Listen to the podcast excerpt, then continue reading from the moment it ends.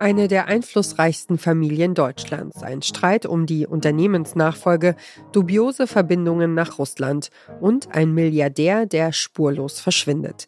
Das alles passt in diesen Tipp. In diesem Podcast tauchen wir tief in die Recherche ein und erzählen die Geschichte eines Mannes, der ein Netz aus Geheimnissen hinterlassen hat, das bis heute zu Diskussionen und Spekulationen führt. Wir erzählen von Reisen nach Russland und in die Schweiz, von Begegnungen mit Hintermännern und Informantinnen und lassen die zu Wort kommen, die Bescheid wissen. Es geht um Milliarden, globale Machtstrukturen und die alles entscheidende Frage. Wo ist Karl Erivan Haupt?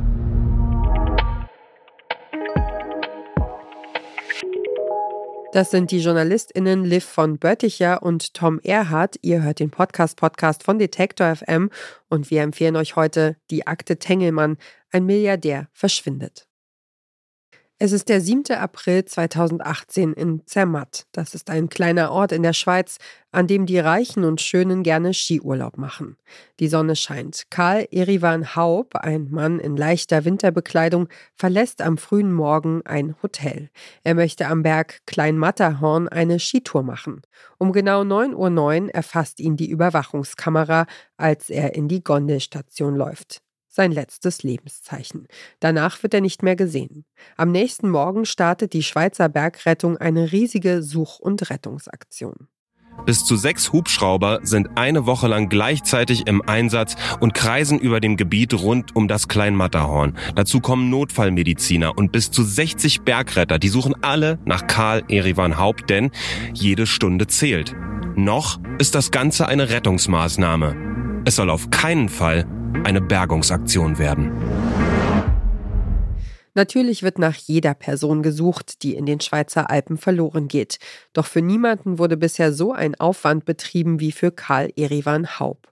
Geld hat in diesem Fall keine Rolle gespielt. Karl Erivan Haub ist nämlich nicht irgendwer. Er ist ein deutsch-amerikanischer Milliardär und der Chef des Tengelmann-Konzerns. Tengelmann war mal eine Supermarktkette, die es mittlerweile nicht mehr gibt. Das Unternehmen ist aber immer noch sehr bedeutsam. Dazu gehören Marken wie Obi, Kick und Teile von Zalando. Durch den Erfolg von Tengelmann ist die Familie Haub eine der reichsten dieses Landes geworden, mit Freunden aus elitären Kreisen. Was auch die Sache mit der Politik angeht, das ist ein sehr, sehr wichtiger Punkt, denn es gibt viele Fotos, die den Vater, aber auch später Karl Erivan wirklich in einer großen Vertrautheit mit verschiedenen deutschen und amerikanischen Spitzenpolitikern zeigt. Das alles hilft Karl Erivan Haub allerdings nicht. Trotz des enormen Aufwands können ihn die Rettungskräfte nicht finden. Er ist ohne jede Spur verschwunden. Alles deutet auf einen tragischen Unfall hin. Jedenfalls auf den ersten Blick. Denn nicht nur die Schweizer Behörden untersuchen den Fall. Auch das Tengelmann-Unternehmen selbst hat Ermittler beauftragt. Und die fragen sich schon am 12. April 2018, fünf Tage nach dem Verschwinden, was, wenn Karl Erivan Haub nicht verunfallt ist? Was ist an diesem schicksalhaften Tag im April 2018 passiert? Die Akte Tengelmann erzählt die Geschichte vom mysteriösen Verschwinden des Karl Erivan Haub mit einem solchen Spannungsbogen, dass man kaum weghören kann. Dazu gibt es detaillierte Hintergrundinformationen zur Familie Haub und ihrem Imperium. Das Highlight des Podcasts sind aber ohne Zweifel Liv von Böttichers Recherchen. Sie hat den Fall jahrelang recherchiert und streng vertrauliche Akten eingesehen. Und sie kommt zu dem Schluss, Karl Erivan Haub könnte noch am Leben sein, und zwar in Russland.